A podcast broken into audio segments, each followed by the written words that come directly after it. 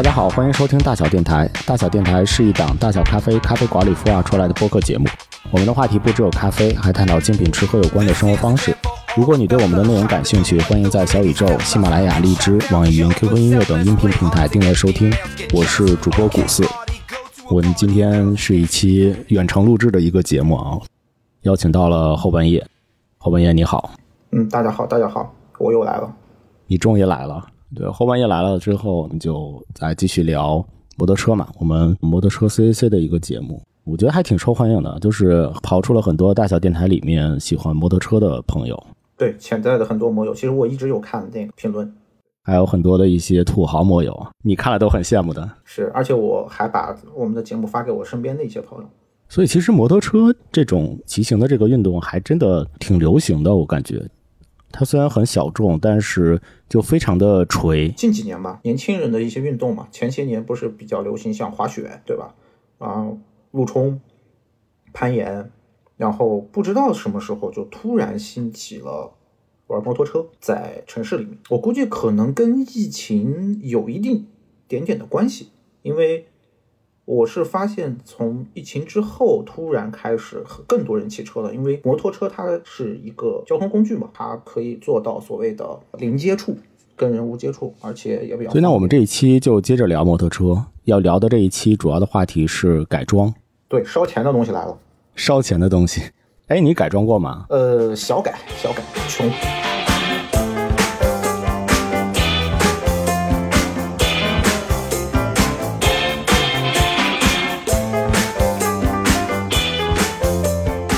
我其实不太理解，就是为什么就一个好端端的车买回来之后就要改？我真的见过很多人，就是买回来之后，结果第二天就要改，这为什么呢？对，骑车就进修理厂，骑车就进修理厂。有的那个自行车其实也是这样，但是我觉得摩托车好像改装的频率好像是更多一些。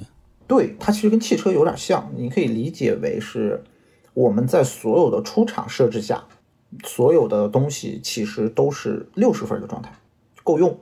就所有的厂家都会为了节省所谓的成本也好，然后过环保法也好，过各个国家的所谓的相关法规也好，它会有一定的减配，呃，凑合，反正能满足我们所谓的下场条件就可以了。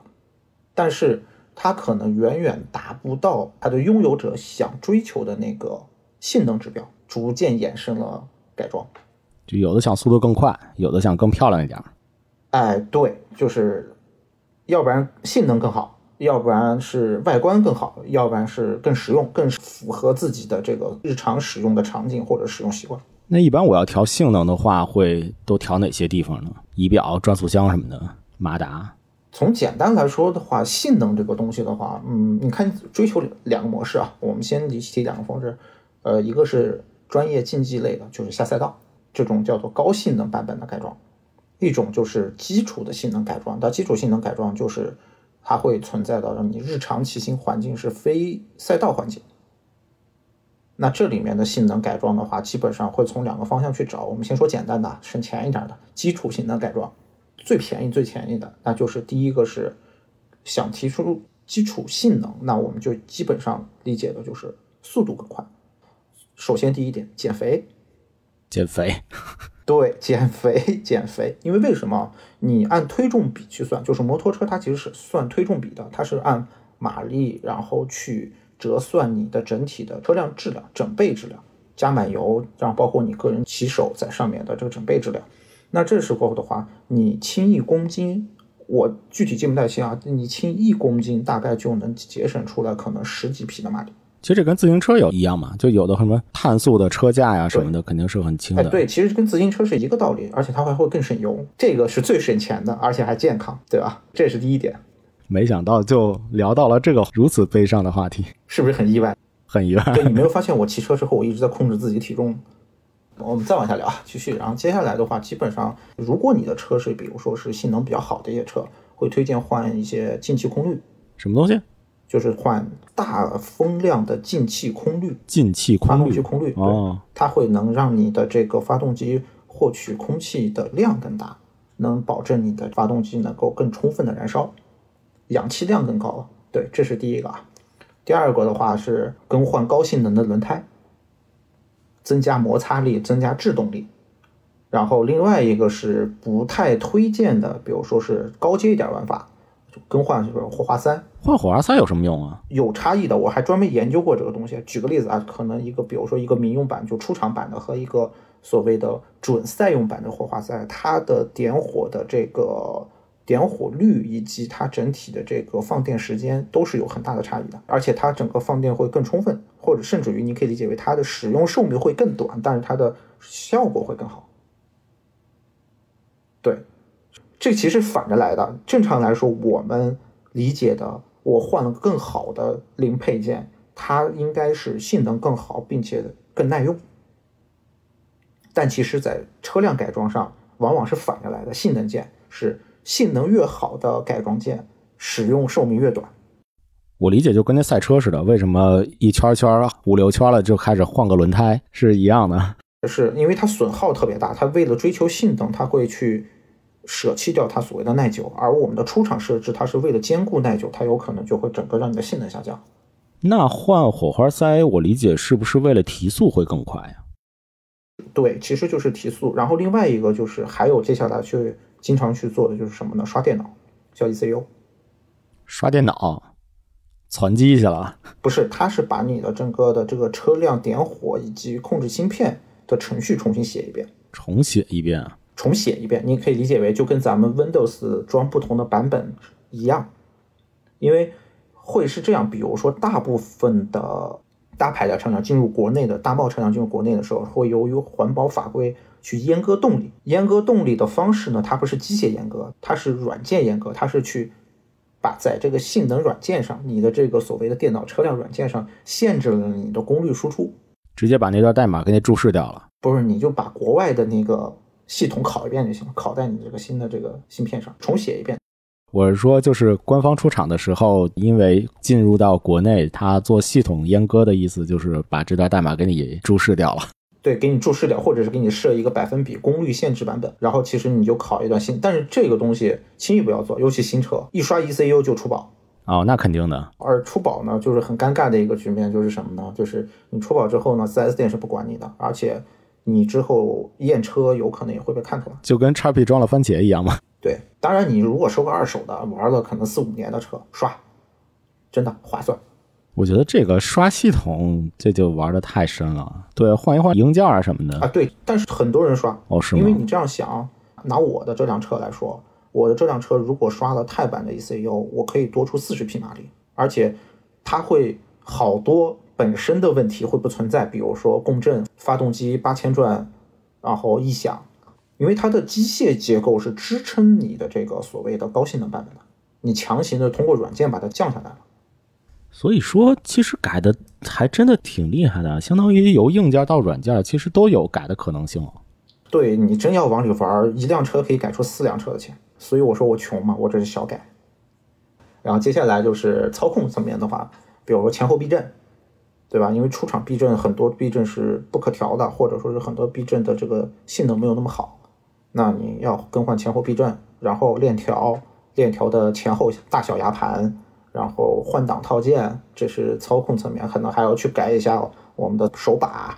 另外的还有一些，比如说你可以去改一些性能层面，电子快排，就是在你换挡的时候、升降档的时候不用再去手捏离合。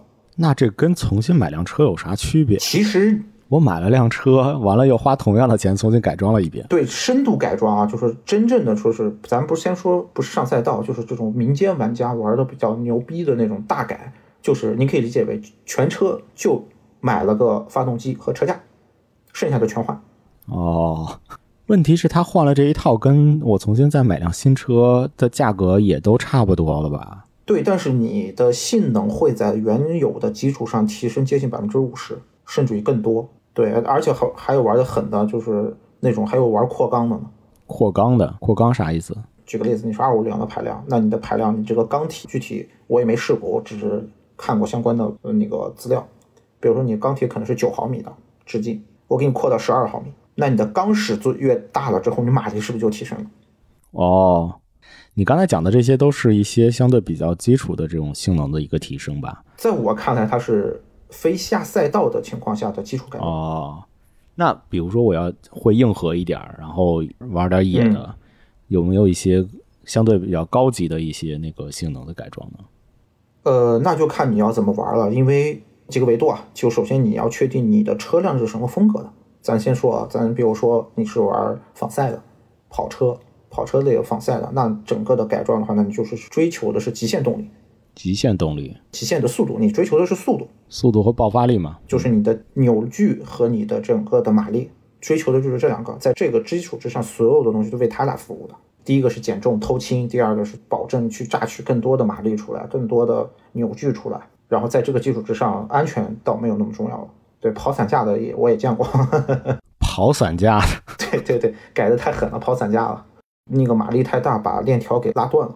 所以这是仿赛的，对，这是仿赛的。那比如说你要是玩越野，那它可能要求的是更高的通过率，通过率哦，就跟越野车一样，它玩的是通过性，那对你的避震、避震，然后车的轻量化，然后轮胎要求就更高啊，包括油门，所以它那个避震都会弄得特别的明显，特别的 Ollins 的那个黄金大黄金柱，就是摩托车的这 Ollins 的金色避重，叫做金色传说。摩托车里头算便宜的了，你看玩那个 WRC，就是那个房车拉力赛的一套避震一套防的那个，那才叫是天花板级别的。对对对，避震也非常的花钱。对对，然后还有像什么刹车呀、什么鲍鱼的卡钳啊，这个是我认为是基础层面来说性能改装的，基本上就是就是改这些了。还有一些电路啊，然后也会去换，比如说还有你的管线、刹车的整个，包括你整个你换刹车系统的时候，包括你的油泵、油管儿，因为。你像我的车的这个刹车线，它是机械油门，它不是电子油门，那它是通过拉线去做的。这个拉线也也可以换的，比如说换更好的材料，或者是更好的延展性啊啥，反正一切都能换。哎，那你你的车是都改了哪些东西啊？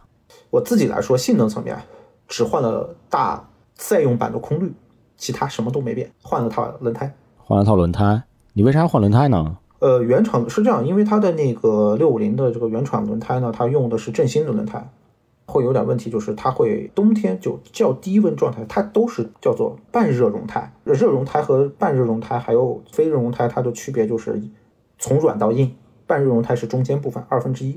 哦，就这轮胎是相对比较适中的，没有不偏软也不偏硬，它是中间硬，两边软。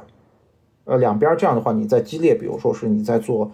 大倾角的这些操控的时候，它抓地力会更好，所以拐弯会更稳定一些。但是原厂的那个轮胎会有打滑的情况，低温情况下，或者是有水的情况下，路面有较为潮湿情况，它会有打滑的情况，抓地力较差。对，所以我换了这套普利司通的 S 二十二，因为它是较为均衡的一一套胎，大概一套换下来两千多块钱吧，前后胎价的。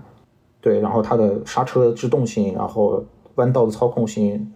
干燥和湿滑路面的通过性都很不错，算是一个六边形战士吧，所以比较贵嘛。别的呢？就你别的，你拿过来这台车的时候，你想改的话，你的那个就是改装的这个思路是啥呀？哦，对，刚才还少说了一个，还有换全段排气。全段排气？你街上听着炸街的那些都是换过排气的。那个不就是把什么隔音给去掉了吗？呃，不是，其实它是换了一整套，有换半套，有换尾段的，也有换中，它是前中后三段。我说换全段是从发动机缸体出来，废气室出来之后，它就整个给你换掉了。首先三元没有了，然后其次是把后面的这个回压室会做得更好，能提升你的马力。但是很多人会把那个消音塞去掉，你就算加上消音塞，那玩意儿那玩意儿声音也特别大。所以本质上它不是为了声音。就是为了让它的声音更大，它其实还是它其实是因为为了性能，所以没办法去做，而且它会取消三元，因为三元很重，一个三元五六公斤呢，你想想，所以还是为了减肥用。对对，还是为了偷重嘛，偷轻嘛，所有都是偷轻嘛。但你像我的话，我玩车的态度就是骑着改，边骑边改，一开始不动，原厂先骑，哪不对改哪里，因为我没有什么极端的驾驶情况，所以就是性能层面，轮胎。然后功率，其他没动哦。对，还换了个链条。你的功率是怎么改的？要提升到一个什么样的档次？你觉得？我不改，够用了，不需要。对我个人而言，够用了。链条呢？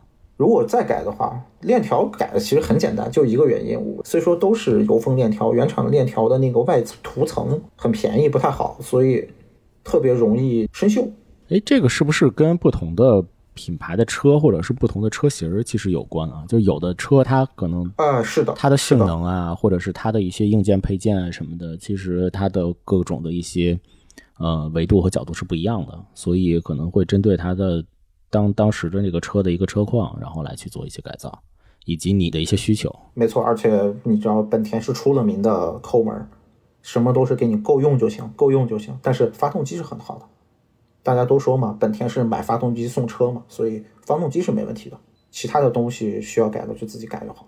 那这么说，其实从改摩托车的风俗上来讲的话，还是一个非常就习惯性的一个事情，好像自古以来就都会去改一改。基本上都会改。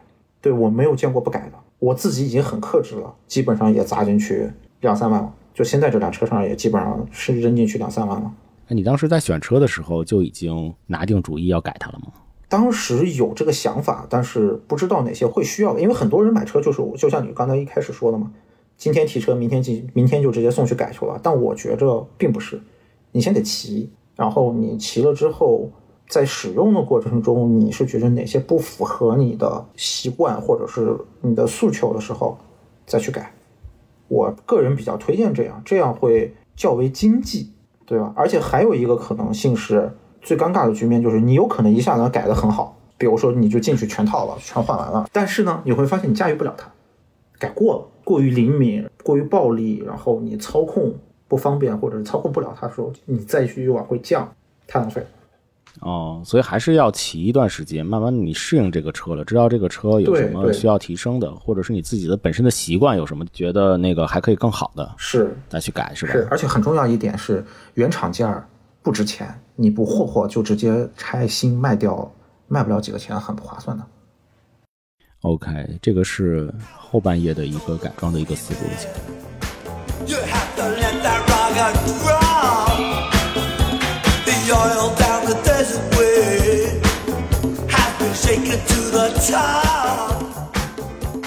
其实我们来去聊摩托车的一个改装的话，我们突然发现，就是在整套的摩托车的这个文化的里面的话，其实摩托车的改装是一个已经变成一个很基本的一件事情了，就是好像改装是一个很普遍的一个行为。很普遍，很少我见过的所谓的稍微耗电的摩托车没有不改的。对，而且就即使不改的话，可能你骑着一段时间的话，你也会动了那个心思，可能要哎小调一下这调那调啊什么的。啊，是是，我算是改的最少的了。我觉着我身边来说，我是改的最少的。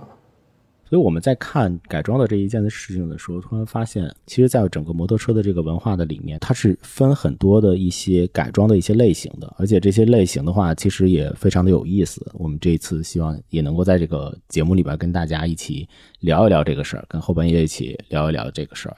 本身这个节目的缘起也是因为你跟我聊了一个咖啡 racer 嘛，哎，我听了哎挺有意思的，而且它还跟咖啡馆有关系，所以对，有有渊源。也算是这个系列的一个缘起吧。所以我们就首先来聊一聊这个咖啡 racer。对，你可以先说说你的理解。我觉得你可以先说你的理解。我的理解啊，我在了解这个咖啡 racer 的时候是这样：原来咱们七九八有一个 ACE 的咖啡嘛，本身我知道那是一个很多的骑摩托的人都会去打卡呀，甚至去膜拜的一个地方，但不知道它原来这么的有名，它甚至是一个咖啡改装文化的一个对一个始祖啊。这个就是咖啡 racer 这家咖啡馆，实际上在一九三八年的英国开出了第一家店，而且当时开出来的时候，它就已经标榜自己是一个二十四小时营业的一个咖啡馆对，馆它是全球性的。，Ace 咖啡。呃，所以当时在那个时候开了这样一家，本身我们欧洲的咖啡馆，其实在那个时期也非常的流行嘛，那大家都会涌入到咖啡馆。它是一个社交场合。对，它是一个社交场合，而且我还看到的是有一个事情是，其实，在那个时候，如果你想要去听摇滚乐的话，只有在咖啡馆里面是能够听到的。对，所以你知道披头士火的时候，它其实就是在这些地方火起来的。我觉得这个还挺有意思的，所以在那个时候，他又开出了一个二十四小时不打烊的标榜的这样的一个咖啡馆，所以一下子就受到了非常多的英国当时的一些年轻人的一个热爱，就一直在那里面，就一直泡在咖啡馆里面，然后很多很多的一些喜欢骑车的人啊，然后喜欢听音乐的一些人，对，都在那里面来去聚集。不过呢，一九三八年这个时间点也非常的有意思，就是到第二年啊，三九年的三九年的时候，就已经到了世第二次的世界大战了。很多人去了就再也没回来。当然有一些人就回来了嘛，但之前泡在咖啡馆里面听着摇滚乐的这些年轻人，实际上他们在经历这次第二次世界大战的时候，一定被参军了嘛，经历这场战争。其实，在这个战争中，也有一个事件呢，就是 Ace 咖啡，它在这次战争的过程中，因为德国的一个空袭，也把这个咖啡馆给炸掉了。就是它的那个总店嘛，第一家店。没事儿，反正当时伦敦也被炸的差不多了，不差他这一个。对，这是当时的一个事件啊。后来的话，等这个二战的结束以后啊，当时整个英国的经济都不是特别的好。那么摩托车呢，其实当时作为一个相对比较便宜，而且战争里面其实有很多的一些摩托车的车嘛。战争结束了之后，这些车子就留下来，有的人可能就买战争上的一些二手的，或者是有些人的话，可能自己开始。慢慢养成了这种骑摩托车的这种文化。那么同时呢，这个 S Coffee 呢咖啡馆也在战争之后又重建了一个，就重建了，还在原来那个地方。它还在原来那个地方。然后很多的在战争中幸存下来的一些年轻人呢，他们之前去过就知道 ACE 咖啡这样的一些年轻人呢，又重新回到了这个咖啡馆里面。回来之后呢，又重新在咖啡馆里面继续听着音乐，玩着车。但那个时候他们的认知就不一样了。就经过战争的这个洗礼之后，他们就知道哦，我就是重型的，对吧？速度快的，就这一类的一些认知就开始在他们的这个心里面去根深蒂固了。你不觉得是因为他们有可能是因为参与战争之后回来 PTSD 了，所以导致想死，所以才骑得那么快吗？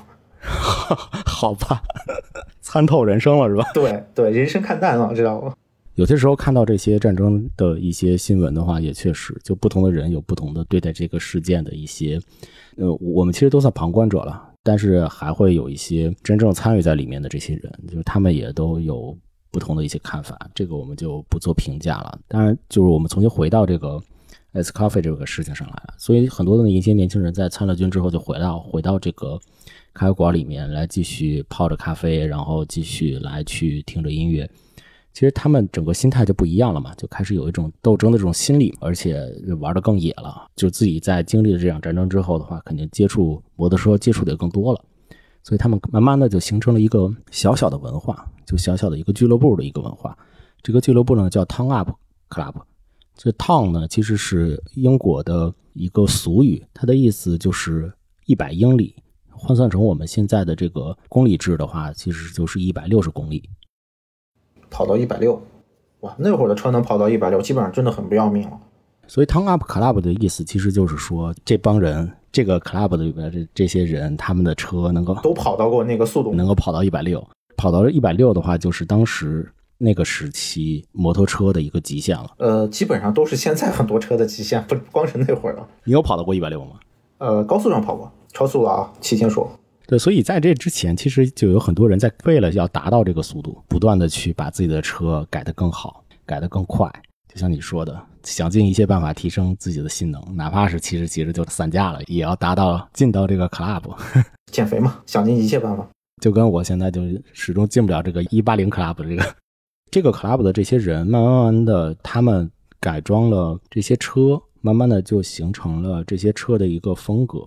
那他们呢？这个 club 呢，也经常会有一些活动啊，组织一些活动啊，录个播客啊什么的，然后也会有一些体育运动，经常会组织一些比赛。对，我还知道他们有计时赛什么的。这个比赛的话，其实分两种啊。第一种呢，就是从 ACE 的这个咖啡馆出发，然后我定好某一个地点折返，折返的这个时间的话，只需要一首歌的时间。如果你一首歌的时间之内你能够回来。就算你赢了。还有一种玩法呢，是我们约定在下一个某一家的一个咖啡馆，然后从 ACE 出发，开始骑着摩托车跑，谁先到谁算赢。所以呢，这两种玩法就一直在这个咖啡馆里面以及 Town Up Club 里面就开始流行起来了。很多人争先恐后的改自己的车，完了为了参加这个比赛，为了获得这个比赛的荣誉，就开始不断的涌在这个 ACE 的咖啡馆里面。但这个时候呢，就是同样泡咖啡馆的这个有一波人，其实是一帮卡车司机，伦敦的一些那个集装箱的一些，就是卡友，卡友，他们开的是卡车，当然比这帮摩托车的人要更那什么一点。对，因为他们收入更高。他们其实对于这帮玩这种野路子、骑摩托车的人，然后同时就有的人真的在比赛中的时候也非常危险嘛，因为他们就为了追求性能，所以要把车改得巨快、巨快、巨快的，而且他们这属于非法飙车，而且本身也是非法改装、非法飙车，完了之后又玩的这么野，一帮年轻人，所以的话，其实他们当时就提出了一个贬义词，就 “coffee racer”。这贬义词，他们主要的意思就是说，你们也不是赛车手，你们非得装那个范儿，对吧？你们只是一个在咖啡馆里边玩赛车的赛车手，所以呢，这个咖啡 racer 就这么来的。这我还真不知道。它一开始其实是一个相当于一个贬义词，嗯，就有点那种看不起你的那种样子。对对对，你也不是一个真正的车手，对吧？你们每天这个比赛这么狂热，完了又甚至会丢掉自己生命这样的去投入，那无非就是一个在咖啡馆里边玩车的嘛。我突然想到了一个我们国家的，之前是褒义词，现在变成贬义词的一个词，就文艺青年。你这是先从褒义到贬义。对对对，我瞬间想到了这个，对，瞬间想到了这个。但是呢，这帮赛车手的话就欣然接受了这个词儿。那可不，你想啊，第一不要命。第二，喜欢摇滚，玩玩摇滚的都是一帮什么呢？就是玩摇滚，你可以理解为就是一帮混不吝。哎，你这么说，我我我还就这么着了，怎么地吧？对，愣头青，其实就像愣头青一样，就有点像这样。就很多人说这个人是愣头青，但这个人还觉得，对啊，这就是我的一种风格嘛。所以，Coffee Racer 其实是一种形容这一群在咖啡馆里边赛车的这一群人，他们的一个这种风格。那慢慢的呢，这群人他们改装的这个车。然后改装的这个方式就变成了一种在英国开始慢慢慢慢流传起来的这样的一个改装的一个文化，就改装的一个名称。它跟 ACE 咖啡的这个渊源的话，我觉得也挺有意思的。我们的其实最后一期就要聊机车的这个咖啡馆嘛，我觉得到时候就是我们一定要好好的再聊一聊这个 ACE 的咖啡。对，我们可以去一趟，在那录，嗯，我们就在那个广场上录，那一定非常有意思。旁边还有火车头。行，我们期待着下一期。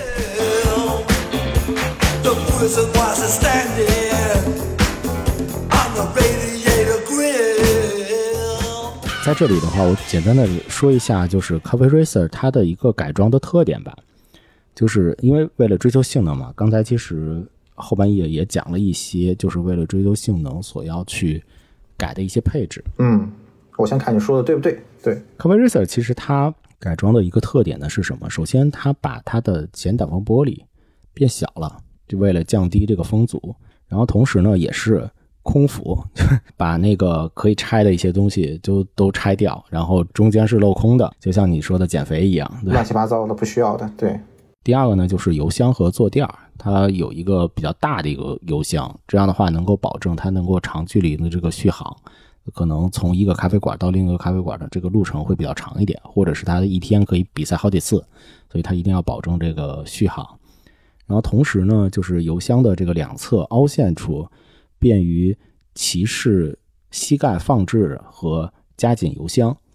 所以呢，这个两侧的话是做成了一个镂空的一个形状，就把中间的那个都给拆了。就你知道。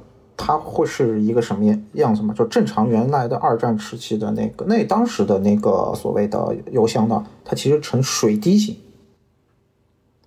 它正常的是水滴型的，但是呢，咖啡 racer 呢，就是就像你刚才说的，我为了让我能够夹住油箱，夹住油箱的目的是什么呢？我第一是减少风阻，第二是更好去操控车。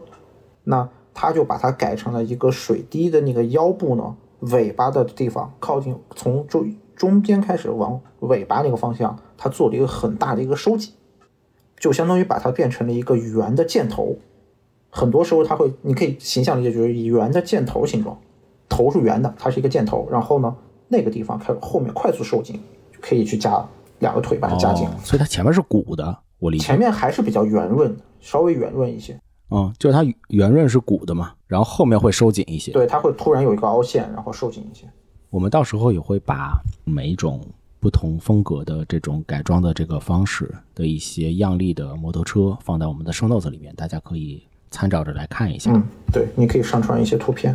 对，还有一个 Cover Racer 比较有特点的车的一个方式呢，就是它的油箱的底部和坐垫的底部基本上是在一条水平线上，而且它整体的坐垫啊，基本呈现一个凹字形的这样的一个位置，所以。如果在那个高速行驶的时候的话，也是能够相对会开的会比较稳。如果你有个包啊什么的，也都可以放在那里面。不，当时这帮其实不背包，他们连皮衣都没有。当时，哦，是吗？对，就光赛车。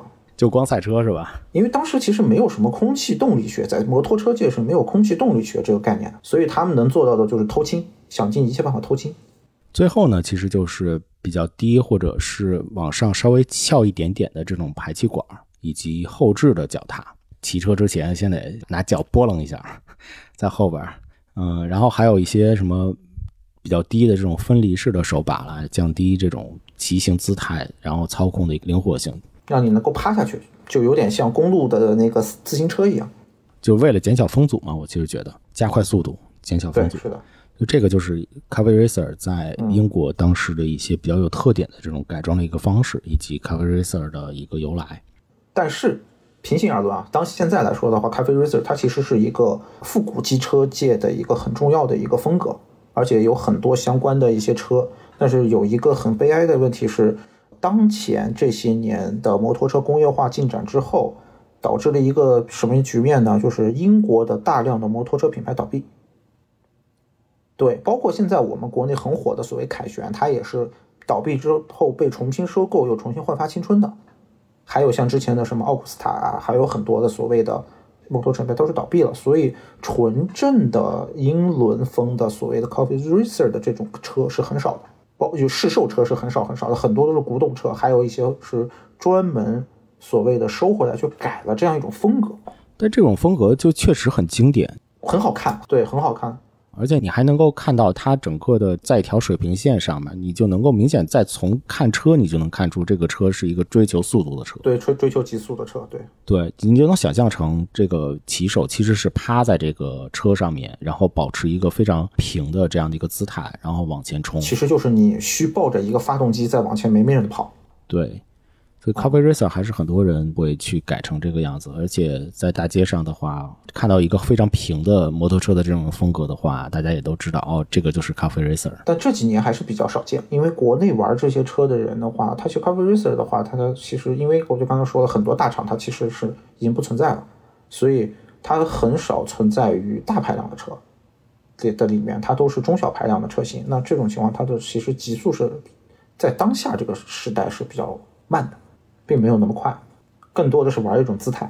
我现在的一个经验上来看，我觉得第二个风格好像更流行一些，在现在。包本，对 Bobber，我个人特别喜欢这个风格。我就觉得它是介于哈雷以及这种 Coffee Racer 之间的，Coffee Racer 对，它会稍微斜斜的有一点这个坡度，好像是让你的这个坐姿能坐的稍微的舒服一点，因为一直趴着也挺难受的，就像你之前说的那。个 Coffee Racer 不好骑，还有更重要的原因是真的很累。所以 Bobber 这个风格的话，也是非常经典的一个风格。而且 Bobber 其实和 Coffee Racer 就是他们前后出来的时间比较类似，其实都是二战时间嘛。从英国这种风格，慢慢的咖啡馆的这种追车的文化开始流行起来，形成了这个 Coffee Racer。Bobber 呢，其实就是在美国，他同样也是在二战之后，一帮美国的年轻人、特务军人，二战结束了之后也开始玩车。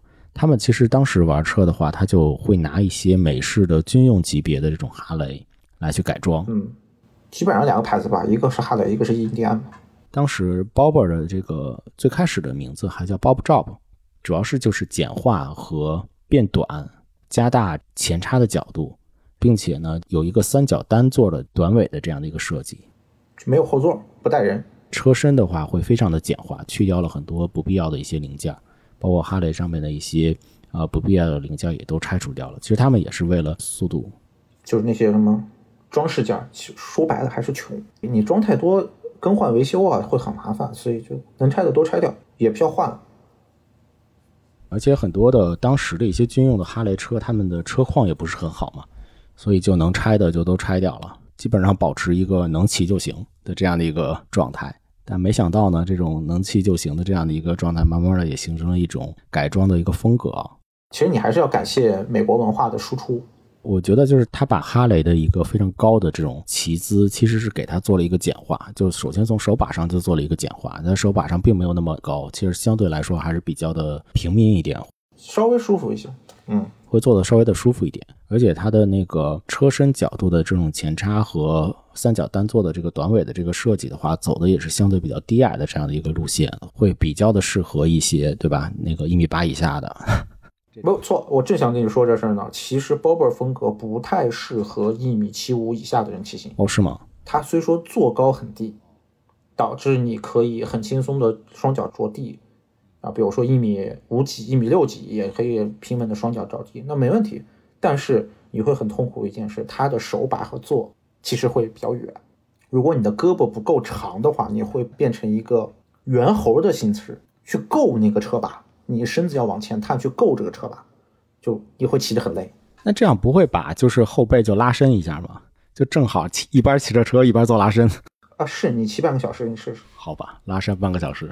对，不太一样。所以很多人其实买为了包括风格的话，他会改手把，他会把手把往后，因为很多美系包 r 大部分是美系车嘛，所以它的包 r 的基本上符合的是所谓的欧美人的身高和臂展。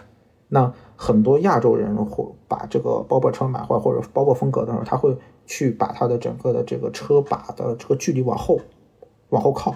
就缩短它和座椅之间的这个距离，这样的话让你能够操控起来更为舒适一些。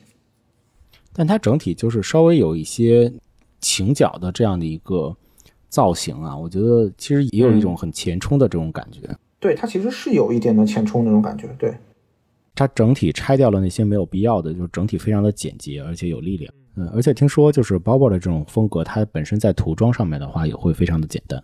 啊，对，基本上没有任何涂装，因为它没有可涂的地方，非常工业风是吧？可能玩的他玩的比较好的，比如说我会把我的排气管，然后很多金属件变成镀铬的，镀铬的，就 shiny 那种，就是很亮很亮的那种的。但就是很多人也会说是上面，比如它的排气管啊、减震上面全部缠防烫防烫麻布，就打很多布缠的，或者是就是纯黑色，没有什么可折腾的，就一个发动机，然后一堆都是裸露的钢架，所有都是裸露出来的，你就基本上。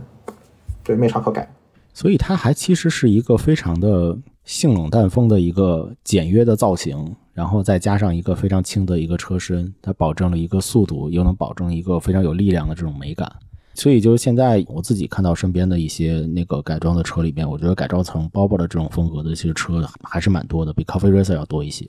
啊，那很多对，因为你要知道，比如说是很多的哈雷的下面的，比如说是那个八八三也好，还有它的一些像什么滑翔也好。还有它的那个肥霸也好，它其实的是最早的这个车型，它都是从 Bobber 车型繁衍出来的。再加上现在凯旋这几年在国内做的不错，所以凯旋自己本身就有一款凯旋的 Bobber，那车我特别喜欢，但是试驾的时候我放弃了。对我也跟你说过为啥，那个电子油门玩不来。我个人当时觉得太危险，那个也很不错，也很多人买那个车。Bobo 的这种非常简洁啊，然后比较平民的这种风格，也其实很受欢迎。不过还有另外的一种极端，就是 Chopper。对 Chopper，国内比较少见。我看到了这个车型的之后，确实觉得就是国内还真的挺少见到的，因为我感觉它就是一个夸张版的哈雷。嗯，所有的全部是那种往四四面八方延伸的那种一种状态。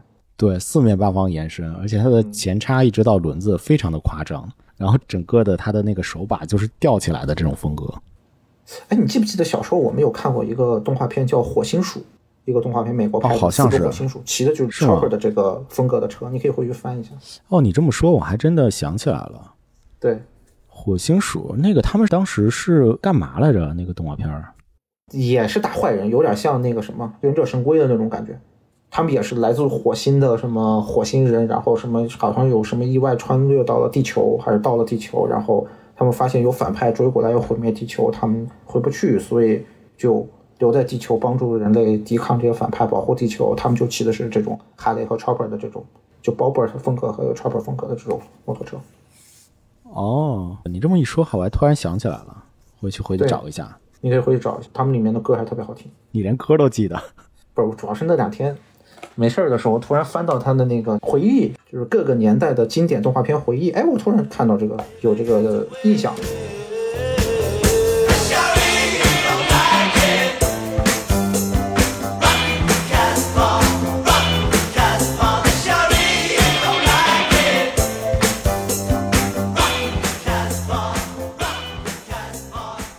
就我们这些非常经典的一些复古的这种。摩托车改造的这些风格啊，其实都离不开街头的文化嘛。你看，Cafe Racer 其实就是在咖啡馆里面衍生出来的嘛。那 Chopper 其实也有非常有意思的一个关于它的一个小故事。首先，Chopper 其实它字面上的意思就是砍刀、斧头。它其实是在美国发现出来的，就在美国加利福尼亚州，这认为是 Chopper 发源地。本来 Chopper 只是加州地区机车骑士们的一个比较小众的一个爱好，然后之所以能够风靡美国，主要是跟二十世纪六十年代美国发动起来的这个嬉皮士的运动其实息息相关。啊，Peace and Love 是吧？对，就在六七年啊，当时的这个嬉皮士运动呢，就是在加州旧金山来爆发的。但我个人说实话，我个人不是很喜欢嬉皮士文化。我们不去评判这个文化是怎么样的，但确实这个文化带动了 Chopper 的这种改装的这种风格。就当时很多的人为了去叛逆、崇尚这种自由啊，崇尚这种对环境的保护，他们其实宣张的还是更多的是一种大爱、保护环境啊、反战啊，其实我觉得主要是反战，因为当时是越战背景嘛，对吧？崇尚宣扬这种 peace and love。但是当时的那样的一个社会环境的话，让他们去一一定要把自己去外露出来，一定要就宣张自己的这种风格、这种政治主张。对，所以他们就特意穿就比较的夸张，政治主张或者说是什么风格？对，大长头发、大胡子，嗯，流苏的，然后包的那种花头巾，就一般这种样的一个风格，就不配一个更酷一点、更加张扬一点的摩托车，其实都开不出去门儿。对，所以他们就在那个时候的话，就开始把自己的摩托车就改造的同样是哈雷，但他们就改造的会更夸张一些。就像刚才我们讲的，就是前叉会非常的长，嗯，或者是手把很高，然后后面的座椅靠背也会很高。你记不记得上一期的时候我们聊过这个手把加高的这个问题？来源于两个传说。对，如果大家感兴趣的话，可以听一下我们上一期摩托车 CCZ 的这个节目。是，对，还 挺有意思。不过我觉得，就这帮人如果开出门去的话，一定没有体臭了。反正我觉得应该没有，都风干了。另外还有一部电影，在六九年的时候播出了一部叫做《逍遥骑士》的这个电影。这个电影里面的这个 Chopper 风格的这个哈雷的摩托车，就在这个电影里面，其实就是这个电影里面一个非常重要的一个道具嘛。然后他骑着这个摩托车横穿美国大陆，从而也带起了整个的一套嬉皮文化以及超跑的这个摩托车的这个风格的这种流行。所以很多人也都觉得，就是超跑的这种摩托车就是美国这种嬉皮士的一个象征。我觉得还是要归功于所谓的好莱坞的这种文化传播的能力，对，它会造就整个这个能力。你像包括很多哈雷的车被所有人、全球人所熟知，也是拜卡神的，呃，终结者系列一二，对吧？州长在里面骑了两，第一部和第二部都骑了哈雷，我觉得他骑的还比较正常一点，Chopper 的这个就真的是太夸张了。对，那个是比较常见的哈雷的那种款式。而且这里还有一个小的信息，就是当时拍《逍遥骑士》的这一部车，实际上是一个花了不到两万美元，就按照超跑的这种风格去改造的一辆那个摩托车。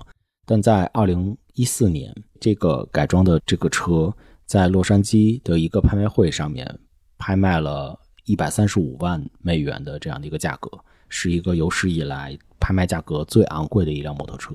对，一千多万人民币，一千多万人民币啊，经典嘛，疯了吧？一千多万干啥不好？肯定造型非常经典啊。我觉得更多的应该还是因为它的历史地位和它的这个背后的特殊意义。我觉得如果大家对于 Chopper 比较感兴趣的话，就还有一部在零三年的时候，美国的 Discovery 他拍了一个采访了众多的专门定制 Chopper 这种机车的一些人，啊，它是个什么？它是个纪录片。哦，我去找来看看。真人秀的一个纪录片，它名字叫做 American Chopper。在这个节目里面，那些人不仅讲述了 Chopper 的历史，还在工作室里面教大家，给大家展示怎么样来去改装，而且互相比拼，比谁的更酷一些，比谁的更嬉皮一些。美国好像有好多这种很多啊，很多啊啊！我是特别喜欢，改装类的纪录片。对我特别喜欢看那种老车翻新的。我其实有段时间很喜欢看那些改车的，对我也喜欢看改车的，摩托车的也看，改车的我也看。我还专门看了一期那个基努里维斯的，因为基努里维斯他自己也是个摩托车爱好者嘛，所以他自己出出钱自己做了一个摩托车牌子，然后自己有自己的厂，他是全定制的车，然后专门去看了一次他的那个纪录片，拍的也挺不错的。OK，那我们接下来介绍第四个风格，其实之前有提过，叫 Tracker。对泥巴佬的这种风格，对，泥巴佬 Tracker 啊，这帮人我其实接触的比较少，我比较爱干净。不过确实，它在缘起的时候其实并不是那么脏的，就是它本身的缘起是在一个木板的一个比赛上面，纯木板的一个比赛，然后摩托车在那儿一直绕着圈跑啊跑啊跑。你说的这个所谓的这个风格，跟我们这日常形容的泥巴佬其实不是一回事儿。这个本身是尼巴老最早最早起源的一个比赛嘛，它是在美国的1910到1920年的这段时间有一个非常著名的比赛，叫做 Broad Tracker Tracing。它其实就是一个在木板上面椭圆形的一个赛道，然后大家在木板上面来去，而且它的倾斜角度是四十五度到五十度这样之间的一个倾斜角度，然后在里面不断的绕圈儿，那不就跟他们美国现在的那个房车比赛是一个样？所以它的那个速度会非常的非常的快，在里边跑圈儿跑跑跑跑跑。我见过有的那个是杂技嘛，还是真正有有那种比赛，就是在一个铁笼子里铁，笼飞车，对铁笼对对对飞车。我忘了，我我好像记得那个也是一种比赛吧，就是一个比赛项目。它不是个表演赛吗？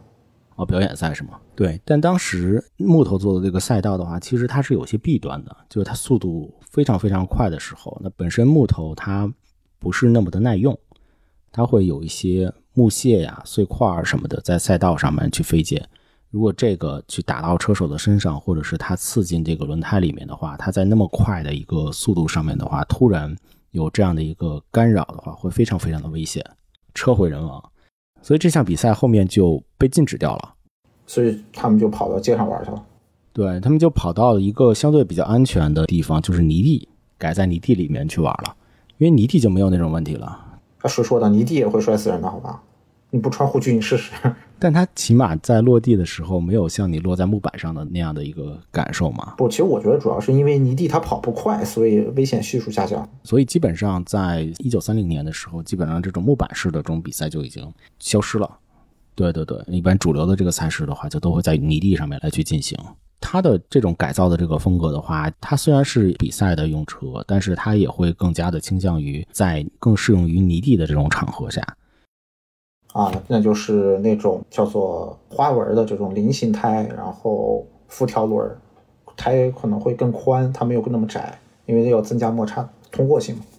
可能，然后整体的它的这个发动机就整个车身高度也会更高一些。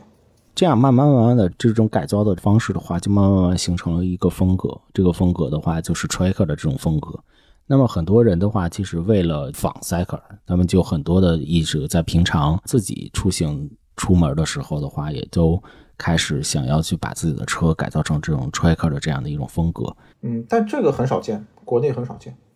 对对，国内很少见，但是可能有些人就专门会看了这种类似的在泥地里的这样的一个比赛，觉得很拉风，或者是觉得，哎，我什么时候可能有的时候在周末的时候，是不是也可以跑到荒郊野岭啊，跑到什么山脚啊什么的，也可以来去玩一玩，所以他就把自己的车改造成那个样子了。但那个样子的时候，平常在城市里面出行的话，就变成了一种叫做 street tracker 的这样的一个风格。嗯，它其实现在的变种就是很多的山地、泥地的越野车。它的这种风格的特点，正好像你刚才讲的，就是它其实是一个相对有小小的一个水滴形状的这样的一个油箱，对。同时的话呢，它的有单座加上一个锥形的尾部或比较短小一点的这种厚泥板儿，就稍微挡点泥，但是其实 可能也没管什么用。没必要啊，因为你又不会带一个人。轮子还是一个相对比较大尺寸的一个轮子，十九或者是十八的这样的一个轮子。然后车头的话有一个小小的一挡底板，然后另外的话会有运动的一个编号牌儿，以及一些交叉的防撞杆儿。这个就是相对比较有特点的一个 street tracker 的这样改造的这样的一个风格。它整个的这个样子的话，如果大家不看 show notes 的话，也可以想象它其实像是一个精简过的 Coffee Racer，它比 Coffee Racer 会更精简一些，同时它的那个轮胎的这个尺寸可能会更大一些。它跟 Coffee Racer 会有一些不一样的点啊，就第一个点呢，就是 Tracker 的话，它没有这种驼峰样式的这种突出的坐垫儿，那它的坐垫的结构主要是让那个骑手会有一个更大的一个空间，然后有硬尾流线的一个造型和那个坐垫连体的这样的一个设计，使得大多数的一个改装的 Tricker 的这个车辆坐垫都能够乘坐两个人，它的整个那个坐垫会稍微长一些。另外就是 Tricker 的，它是这个手把是一种上升式的，它没有像 Coffee Racer 似的那么的平，它会稍微还是有一点坡度的，所以它的这个骑行可能整个的身体啊会稍微的舒适一些，就没有那么的趴。嗯，但是它的累是另外一方面的，你霍霍霍霍你就知道了。大部分情况是要站立的，站立骑行的。还有一个，其实我在找的时候就相对比较的更小众了一些，它的名字叫做 Squabbler，就全都是 e r 结尾的。对，我觉得你们摩托车界也都够老北京的，这全都儿化音，Chopper 啊，Coffee Racer 啊，Bobber 啊，全是儿化音。但是你别看我，攀爬者这个车型现在在国内市面上反而是上面刚才我们提到了的所有车型里面最常见的，因为它有好几个大的牌子在做。其实我印象最深的就是侏罗纪公园，啊，新崛起的那一辆，对对，新崛起的那一辆。其实还有一辆是最近最出现的最新一部零零七，丹尼尔骑的那一辆，就是他从那个古城堡中世纪小镇，然后从那个很高的地方飞下来，房檐上，房檐上飞下来，他骑的那辆，他也是攀爬者，而且他和新爵骑是同一个牌子的，就是凯旋的那款攀爬者。那你要这么说的话，我其实觉得这个攀爬者的这个特点会更平民一些，就是它本身骑的其实好像是一个比较直立型的这种骑的一种姿势，它不是趴着的。对它其实整体的风格会很像手把升高版的咖啡 racer。哦，那就会骑得更舒服一些了。嗯当然，在市区骑也是很常见的。有做它的这个攀爬者的，我知道的，像杜卡迪有一款攀爬者，然后凯旋有一款，然后宝马有一款。就有一些他们本身的这个车型就是以攀爬者的这种车型来去出的，是吧？对，它是专门推出的这个车型，对，推出的这个车型，而且基本上买回来不用大改，它给你基本上都给你改好了，就这个风格，就这些东西，你也不不需要怎么换。而且我觉得就是要买这种车型的这些人的话，可能就是为了追求像零零七呀、像侏罗纪公园啊这种这样的一种骑车的风格。哎是的，是的，是的，对，穿个那个英伦的猎装夹克，油布版的，就是那种腰间有一个小腰带，四个大兜，然后穿一个高帮长靴，然后穿个毛呢的长裤，看着随性，实际上非常的低调讲究，很绅士的这种骑车的风格。对对，就是那种 old money 的那种感觉，你知道吗？当然，它叫攀爬者的原因是因为它的通过性很好，怪不得房檐都能骑。对它的在各种的路况的情况下，它的通过性会优于普通的街车，当然是比不上那些大的那些越野车。对，而且它的动力很好，也比较轻，因为大型 ADV 的话它会很重。Oh, they really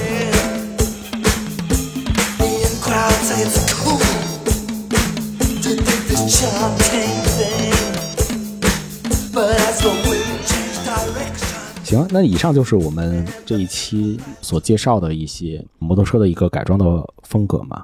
啊，一部分啊，一部分，只是一部分，更偏向欧系的，都欧美风格。对，日系我们今天完全没有聊，哎，你还知不知道其他的一些比较经典的风格？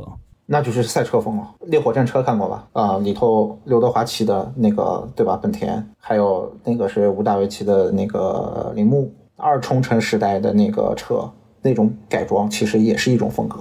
仿赛是吗？对仿赛的一种改装，也是一种风格。对，当然仿赛的现在的改装的话，它更倾向于去贴近所谓的 MotoGP 的这种赛用版，它更多的是追求所谓的大包围，然后空气动力学，是这样的一些改装。对，哎，你觉得就是我们在聊了这些不同的这些风格啊，在了解了这些摩托车改装的一些特点之后的话，你觉得我们最后总结一下吧？那改装的这个意义，你觉得都有什么呢？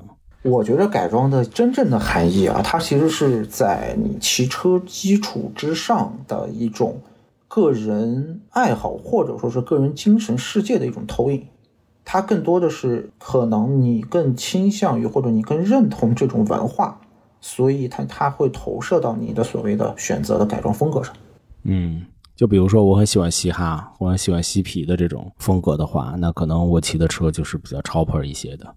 我觉得可能是这样的啊，当然还有很多的，其实像外国，尤其像欧美这些他们玩车比较久的这些国家，他们一些改装文化其实更讲究的是自己动手。我把我的车自己动手一步步改装成为我自己喜欢的那个样子。对，其实特别有意思的一点就是我在查改装类的一些，我想找一些书的时候，我突然发现这些改装摩托车的这些书，都免不了去跟哲学相关。就是非常有名的两本书，第一本叫做《禅与摩托车维修技术》，呃，禅与摩托车，佛宗的那个禅就。佛宗的那个禅。我没有看啊，但是我大概看了一下他的一个介绍。这个介绍呢，就是一个哥们儿在骑着摩托车横跨美国的时候，逐渐悟出来的一些摩托车以及他维修摩托车的一些和禅相关的一些道理，然后所写出来的这本书，就特别像摩托车版的《在路上》（On the Road）。对。然后另外还有一本书，还有一本书，其实我特别的好奇，我其实看了一点儿，但我觉得还挺喜欢的，就非常的有前瞻性的一本书。这本书名字叫做《摩托车修理店的未来工作哲学》，告诉你未来的工作应该是一个什么样子的。其实跟我们现在当下很多的人，我觉得所面临的一些思考其实是有关系的。在这本书里面，他的一个非常主要的一个观点呢，就是他非常的注重手工的工就是作。本身我自己手工参与手工参与这件事情的一个工作。然后同时的话，他也非常的推崇这种可改装性更强，或者是可以手工的去研究它的原理，去改造它的这样的一些东西，或者是这样做的一些事情，他会更加的推崇。他其实提了一个叫做物品和设备的这个区别。怎么讲呢？就是我们比如说一个吉他，这个就是一个物品，但是一个蓝牙的音箱，它就是一个设备，或者我说我们戴的耳机，它就是一个设备。它虽然非常方便，就我们想听音乐就直接把它放起来就好了，但是它就不像吉他一样，吉他其实我们学会了这个技能之后的话，它就变成了一个可以实践的一个物品。它其实一个是把我们的这个技能和这个物品融合在一起，同时的话呢，它又是一个可以带动着周围的人一起来参与的这样的一个东西。它就不是一个单独的一个设备，对，它不再是传统的那种只有单独功能的一种东西了。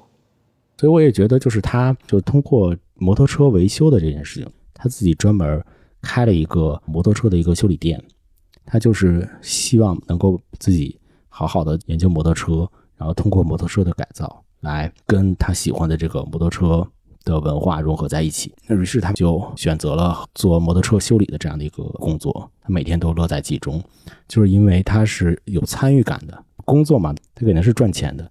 第二是他自己本身是有参与感的，在改造的这个过程中，能够把这个摩托车的性能啊，或者是外观啊改造得更好，开出去有拉风这件事情，他觉得是有参与感的。同时，他又能在这个改造的过程中获得一些哲学的一些深思，还是挺有意思的。你看人家骑车都骑出哲学来了，我们骑车还为每天能不能上路在纠结呢。就真的是只有维修摩托车的这件事情。出的书就都是跟哲学相关的，跟什么禅相关的，我也不知道是为什么。我而且我自己后来深想了一下，还有什么呢？就是你记不记得你在某一期的这个节目里面曾经说过一件事情，就是你在骑车的时候是非常专注的。啊，对对，一个是怕死嘛，就 这是实话，对实话。对，还有一个就是本身在骑车的时候的话，它可能带给你的就是你需要专注的看向前方，而且一个非常沉浸的一个视野看向前方的这样一个过程。嗯，当你的这种专注力就像在冥想一样，或者是就像是达到某一种心流一样，就是当你的这种专注力时间非常非常长的时候，你自己其实得到的其实是一种心灵的一个放松，或者是心灵上的一个舒缓，对，我觉得这个是 make sense 的，你知道吗？是很有道理的，真的。有可能会让人开始慢慢慢慢的去往什么哲学呀、什么 禅的佛学。哎，被你说的我好想骑车啊！现在好吧，赶紧出去骑一下。我已经半个月没骑车了，太冷了，北京这两天太冷了，我真的不敢出去。我觉得今天其实聊的还挺多的，就是聊了聊我们对于摩托车改造的一些想法，以及聊了聊这些比较有特点的、比较有历史故事的一些改装的一些风格吧。我觉得让大家一个是说去了解这些不一样的文化，还有一个呢，就是我觉得摩托车真的是一个很值得研究的一个东西。我觉得是值得尝试的一个东西。嗯，试试吧，先考考个驾照，真的开出来你就去考。这马上年底了，就又开始到了立 flag 的时间了。我可以考虑一下，把这个当做我的明年的 flag。明明年的 flag，对我今年的 flag 还没完成呢。行吧，那我们今天的这期摩托车 CCC 第三期的一个节目就到这里，好的，感谢后半夜，好的，感谢古四，感谢大小电台，我们居然聊到了后半夜。大家多多点赞，多多评论，多多转发。希望你多多来感受一下播客的有意思的地方。那我们今天节目就先到这里，好的，好，大家再见。拜拜！大小电台下周再见。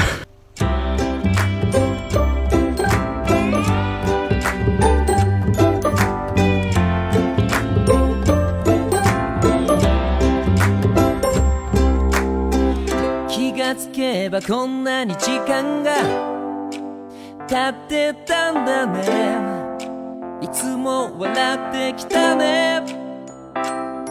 くしゃっと笑うその笑顔。大好きだよ。いつも楽しい君も本当は悲しんだね。その空気が嫌いで。ちゃらけてるのをみんな知ってるよ。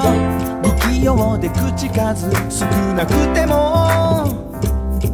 大事な時には誰よりも話してくれた。背中合わせでも同じ道を見つめてたね。幸せ。